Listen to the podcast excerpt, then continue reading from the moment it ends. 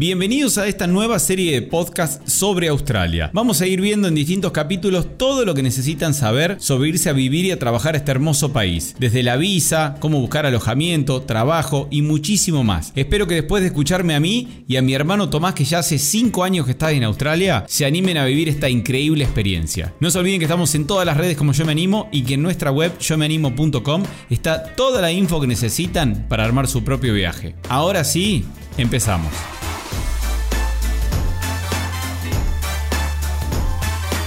Bienvenidos a otra edición de esta serie de videos de podcast que estamos haciendo sobre Australia. Lo tengo a mi derecha, Tomás, invitado especial, especialista en Australia. ¿Cinco años en Australia? Cinco años en Australia. Bien, ya seguramente muchos conozcan su historia. Pero antes de pasar a hablar mucho con él sobre Australia, hablemos de cómo irse a Australia. ¿Cómo se está yendo la mayoría de la gente que se va a Australia? ¿Qué se va? ¿Con visa de estudiante, con visa de trabajo? ¿Qué tipo de visa de trabajo?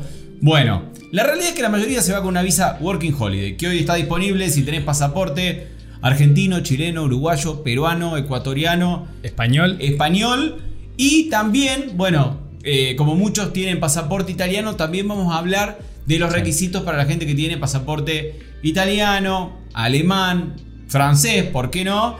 Que tienen un poco menos de, de requisitos. Pero hay muchas dudas que tienen todos antes incluso de sacar la visa y dicen, pero ¿cómo, hace esta gente? ¿Se van a Australia eh, sin trabajo? O sea, no, tienen trabajo garantizado. Eh, ¿Cómo funciona? ¿Ustedes en Yo Me Animo les consiguen todo? La verdad es que hemos ofrecido, vos lo sabes, Sí, sí, trabajo sí, lo garantizado y los chicos llegan allá y...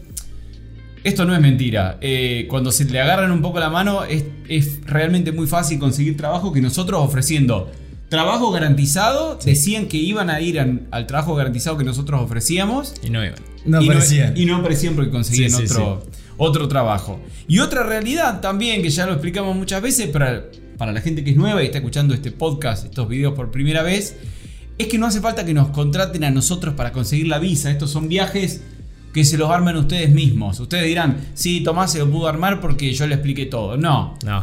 No, no, bueno, no, no es así. yo le he dado una mano, pero la verdad es que con la información que tiene en nuestra web tenemos pasos a pasos eh, manuales bien detallados en yomeanimo.com de cómo conseguir la visa. Y es muy fácil y así lo hace todo el mundo. Así Sí. lo hacen. Sí, sí. Todos los que se van a Australia no contratan a una agencia o le pagan a un gestor. No, esta es una visa que, si cumplís con los requisitos que ahora vamos a nombrar, te la podés gestionar vos mismo. Es muy fácil si seguís el paso a paso en nuestra web. Y te vas a Australia así, como lo dije recién, sin tener trabajo, Trabajo, sin alojamiento. Sin alojamiento, bueno. Sin muchos planes. sin mucho plan. Obviamente vas a reservar en un hostel, ya vamos a hablar. Sí. Pero es algo que vas y te lo armás vos. Y esa es la principal duda que tienen todos. Dicen, pero, pero ¿cómo me voy sin trabajo? Sí. ¿Qué onda? ¿Voy a conseguir rápido? Una vez que estás en el mercado laboral allá en Australia, te das cuenta que el trabajo se consigue muy rápido. Hay un movimiento de personal rapidísimo. Es terrible. Cuando antes de ir tenés muchos miedos, a mí me pasó. Sí. Yo digo, bueno, me va a costar el- conseguir. El miedo principal es no conseguir trabajo. Claro, pero después te das cuenta que en algunos trabajos estás por ahí una semana, dos semanas y como que el movimiento de gente Bien. sucede todo el tiempo. Sí, ya vamos a hacer obviamente un capítulo exclusivo sobre trabajar, cómo conseguir Sí. trabajo, cómo tener ¿Cómo son los contratos? Que mucha gente se pregunta. ¿Cómo te pagan? Todo. ¿Cuánto te pagan por hora en promedio? Vamos a hablar de todo eso. Sí. Pero quédense tranquilos que no hay, creo que nadie que haya llegado a Australia en todos estos años que tenemos Yo Me Animo. Mira, en cinco años conocí solamente dos personas que llegaron a Australia con trabajo asegurado. En las otras, no Todo. sé, 500 personas que conseguí no llegaron a Australia con trabajo. No, todos, todos consiguen y todos consiguen. Nunca nos han escrito, o una vez quizás en estos 10 años, diciendo, Berna, o equipo de Yo Me Animo, eh, ha pasado, han pasado tres meses y no consigo nada. Todos consiguen en el primer mes, Sí. si, te- si se mueven, obviamente. Sí, si se sí, quedan obvio. dentro de su casa, está más difícil. El trabajo no te cae del cielo. No, Obviamente tenés que moverte, tenés que caminar mucho, tenés que hablar con mucha gente. Y por ahí tenés que hacer trabajos en los cuales sabes que vas a hacer. O sea, son trabajos no los más atractivos del mundo, pero son cosas Pero, que todos vamos dispuestos a hacer. Y hay que hacerlo al principio porque, como seguramente no lleguen con tanto dinero, está bueno para no gastarse los ahorros. Pero pasemos a, a los requisitos. Dale. Así después, no- después nos vamos a colgar tranquilo y tendido eh, sobre buscar trabajo.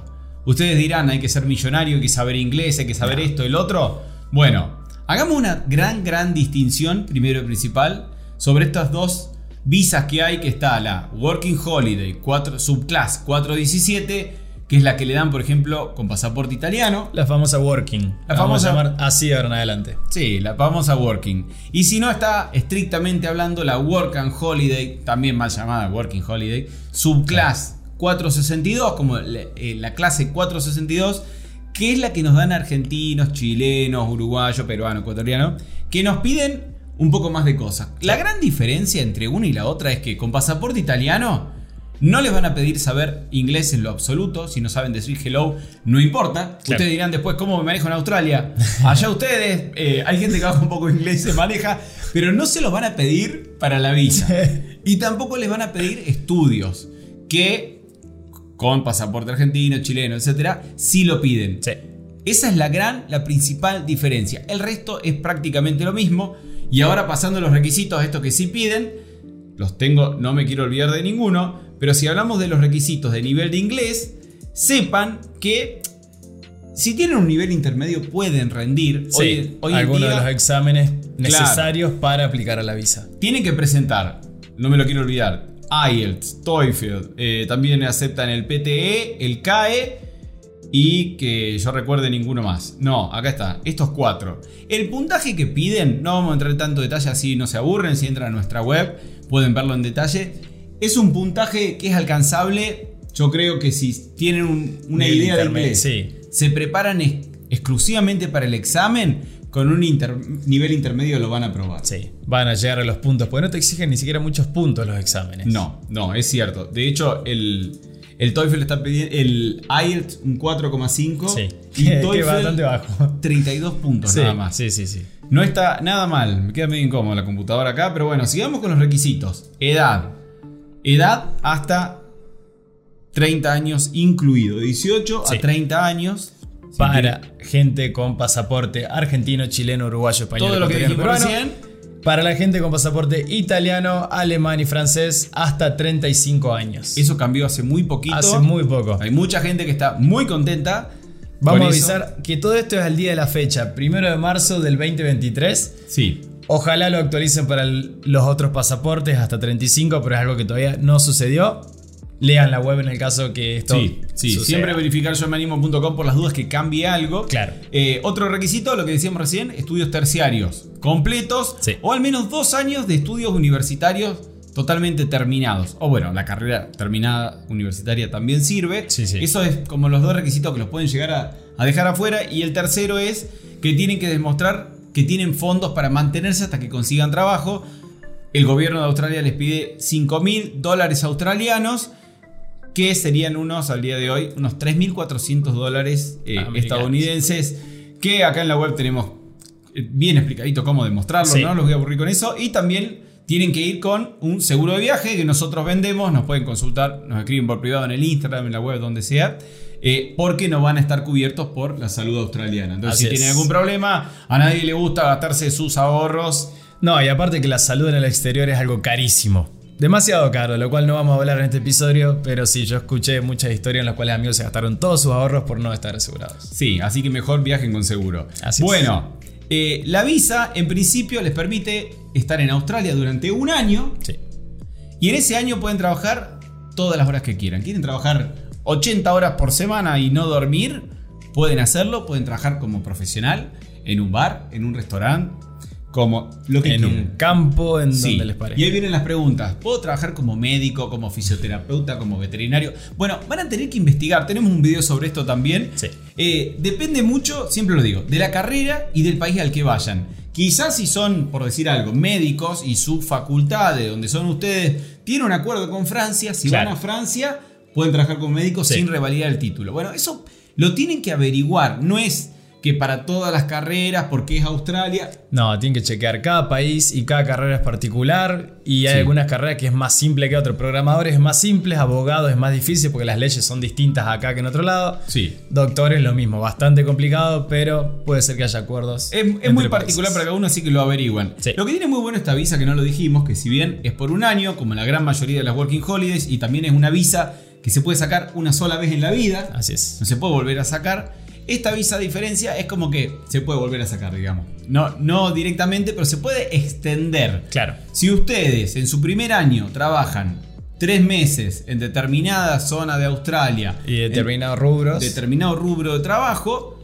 pueden extender la visa un año más. Y si en ese segundo año de visa trabajan seis meses en esas determinadas zonas, en ese determinado rubro de trabajo, la extienden un tercero, o sea que se van a quedar tres años en total. Eso está buenísimo. Es Sí. la, la única working holiday que permite extender que tanto. permite tanto tiempo. Sí. Y cuando digo no se puede volver a sacar, me refiero, ustedes dirán, bueno, y después de esos tres años, ¿puedo volver a hacerla de vuelta? No. No, ahí ya no tiene que pasar. Y tampoco puedes usar otro pasaporte para hacer la working. No, porque es por persona. Es por persona. No es por pasaporte. Me Una vez, no sé eso. si vos lo viste, vi un capítulo de presos en el. No, presos en el extranjero. No No, eh, de algo de inmigración, ¿no? Porque no lo meten preso. Ajá. Pero lo deportan a una persona que quiso ir de Working Holiday, un irlandés, tenía doble pasaporte. Y, aplicó con el otro. aplicó con el otro que tenía escrito el, el apellido. De hecho, tenía como un error de tipeo el apellido, entonces pensó que iba a pasar. Ajá. Y, y no terminó pasando. funcionó. Y no tuvo suerte. Así es. Eh, y así es como va la gran mayoría de la gente Sí. a Australia. Una duda que me quedó que lo preguntan muchísimo. Si quiero viajar el año que viene, ¿cuándo saco la visa? Bueno, Importante. depende de, de- de cuándo sea la fecha eh, en la que se renuevan las visas. Esto lo tenemos siempre en la web, si están abiertas la- las aplicaciones o no. Sí. Por ejemplo, para argentinos se renuevan siempre si se terminan el primero de julio. Entonces, hoy la cantidad de visas, eh, si mal no recuerdo, son, 3.500. 3.700 y algo, creo. son 3.700 o son 4.000. Ya me queda la, ya me queda la duda. Bien, para, para Australia, por ejemplo, para argentinos tenemos, no, 4.420 4.000 cupos. Abren el primero de julio, abrieron el, primer, el primero de julio pasado. Si hoy se terminan, si hoy 400, 400 4.420 4.420 argentinos solicitan la visa, van a tener que esperar hasta julio que las renueven. Entonces, Así es. Pero hasta el día de hoy nunca se agotaron. No, o no, sea, no. podrían haber aplicado en cualquier momento del año que las visas iban a estar siempre disponibles. sí. Y desde el día que les aprueban la visa, que les dicen Así ya es. pueden entrar a Australia, ustedes me van a disculpar un ratito, pero yo me voy a sacar la zapatilla porque me están gustando mucho. Bueno, le digo yo, desde el día que les aprueban la visa, tienen un año para ingresar. Es así, tienen que usarlo en ese tiempo y si no entran en ese año, perdieron la oportunidad de usar su Working Holiday. Sí. Pero si mal no recuerdo, ahora Australia cambió y por más que se las aprueben, Ajá. Igual chequenlo en la web, porque esto puede cambiar. Si sacás la Working Holiday, digamos, el primero de enero, Claro. te la aprueban el primero de febrero, tenés hasta el primero de febrero siguiente para entrar, Sí. para entrar y empezar a usarla y, Claro, y tener, para que, tener ese año. Si no la usás, podés volver a solicitarla. Hay que che- Hay, hay que chequearlo. Hay que no, chequearlo. Vamos, no vamos a perder tiempo con eso ahora. Es un caso muy particular. Yo les Sí, recomiendo. sí. No conozco a nadie igual. Todo el mundo aplica la visa cuando tiene todo listo ya y está a punto de irse. Así que espero que no sea su caso y que en el caso que apliquen lo hagan bien porque es plata también. Aplicar la visa cuesta... Sí, la van a tener que pagar dos veces. Sí. Esa es una buena pregunta. eh, que muchos dicen, bueno, lo más caro de todo será la visa. La No. visa ronda los 400 dólares Sí. eh, americanos. Obviamente lo más caro es, sí, comprar el pasaje, Sí. eh, llevarse dinero para el primer tiempo, eh, El bueno, alojamiento. el alojamiento. Eso es Sí. el, el gran costo de esta visa. Que después, bueno, ya lo vamos a hablar más adelante. En Australia se puede ahorrar trabajando Muchísimo. bien. Lo vamos a dejar para un episodio entero porque Sí, podemos hablar mucho sobre Pero le eso. damos un pequeño adelanto, digamos. Eh, a ver, por mes, como poco, mil dólares por mes. Americanos, mil dólares Sí, americanos por mes. dólares como poco. Mil quinientos, dos mil. eh, Tiremos otro anticipo, hay trabajo en lo cual le puede ahorrar cuatro veces más, pero bueno, lo dejamos ahí. ya lo vamos a contar más adelante. Esta es una de las formas con la que la mayoría de la gente se va. Ustedes dirán, ¿qué pasa si soy argentino y tengo 31 años y no puedo sacar la Working Holiday? Bueno, ahí tienen la opción de ir con visa de estudiante, que al día de hoy, repito, eh, nos contactan y los chequeamos, pero hoy se puede trabajar con visa de estudiante 40 horas semanales. Sí. sí, es sí. buenísimo porque eh, si nos escriben por privado, los podemos asesorar bien con respecto a esto de visa de estudiante. Van a estudiar, digamos, inglés a Sydney, a Melbourne, donde ustedes quieran. Cursan por la mañana y pueden trabajar 8 horas por la tarde y no tienen que cumplir con saber inglés, Sí, sí. con tener título. No tiene casi ningún requisito. No tiene casi Esa es la diferencia con la working. no tiene casi requisitos, obviamente tienen eh, a ver, podemos decir desventaja, sí, tienen que pagar el curso, Claro. van a tener que gastar, si quieren estudiar unos seis meses, no sé, no quiero que me quede desactualizado el video, pero arriba de los 2.500 dólares para pagar el curso. Igual como les digo, contáctenos por privado y un asesor ahí les va a aclarar bien los precios, las ciudades y, y cualquier actualización que haya. Pero es una buena opción porque no pide inglés, título, porque en inglés, digamos, para la Working Holiday lo podés estudiar y lo rendís, pero Sí, sí, sí, sí. si no tenés una carrera no vas a hacer de un día para el otro. Te va a llevar unos dos añitos a Te hacerlo. va a llevar dos años tener Claro. dos años aprobado. Entonces, bueno, es una gran opción para ir a una ciudad y después ya, si llegan con visa de estudiante, ya lo tocaremos en algún otro capítulo. No digo que sea lo más fácil, pero también está la posibilidad que si estudian, por ejemplo, seis meses, vuelven a renovar con nosotros para estudiar seis meses más, se meten un poco en la cultura australiana, hacen contactos, está la posibilidad de que alguien les salga de sponsor Sí. y les dé otro tipo de visa por más tiempo y ya quedarse más tiempo en, eh, en Australia trabajando para una persona. Así es. Entonces, bueno, ya vamos a hablar de opciones post working holiday, post visa de estudiante Y caminos a la residencia se podrían llamar. y camino a la residencia. Y estábamos hablando de visa de estudiante para gente que no cumple los requisitos eh, de estudios y eso, pero también hay gente que directamente no tiene acceso a la Working Holiday. Por Claro. ejemplo, mexicanos, Sí. colombianos, bolivianos, paraguayos no tienen acceso a este tipo de visa Working Holiday. Entonces su única opción es irse con visa de estudiante. Así es. Entonces, para ellos es una excelente opción porque no es que están comparando contra la Working o contra otra, sino que Sí, yo conocí muchísimos brasileros, los cuales hoy en día tienen la Working porque se las aprobaron el año pasado, pero estaba sorprendido de la cantidad de gente que había en el barrio que yo vivía al punto que trabajaba con ellos y aprendí más portugués que inglés en los primera- primeros meses en Australia. eu falo também muito português. A gente pode falar todo día, cara. Bueno, y, no- y ahí quedó. Hasta ahí llegamos. Créanme que no van a ser los únicos locos que, que nos siguen, ni los No. primeros que se van, ni van a llegar a Australia y van a estar ahí eh, los únicos que están de Working Holiday y no hay nadie más que se haya ido de Working. Hay un montón de gente que se va, cada vez es más. Sí. Síganos en Instagram, vean lo que publicamos todos los días, vean la web, estamos en Spotify y en YouTube. Hay muchísimo, hay un montón de experiencias que hemos publicado también de gente que ya se animó, que se fue, que le fue bien. Así que van juntando motivación. Yo creo que lo más difícil realmente de, de tomar el paso no es sacar la visa. Eh, juntar el dinero sí, Sí. eh, eh, es difícil. A algunos les será un poco más fácil, a otros más difícil.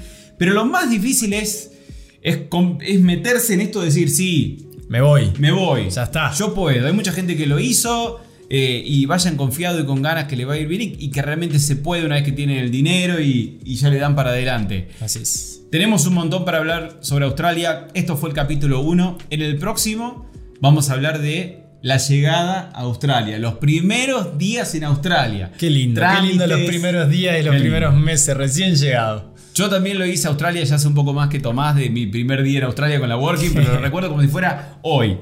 En el próximo capítulo, anda a verlo, te lo dejo si está en Spotify, va a ser el próximo, si está en YouTube, hace clic por acá, no te vas a arrepentir. La llegada a Australia y recomendaciones para esos primeros días. Nos vemos en el próximo. Chao. Ah, y antes de que te vayas, por si no quedó claro, no te olvides que todo lo que tenés que saber para empezar a viajar y trabajar por el mundo está explicado paso a paso en nuestra web, en yomeanimo.com. Desde cómo obtener la visa y buscar trabajo, hasta cómo hacer los trámites apenas llegan al país y experiencias de otros muchísimos que ya se animaron. No te lo pierdas, en la web está absolutamente todo.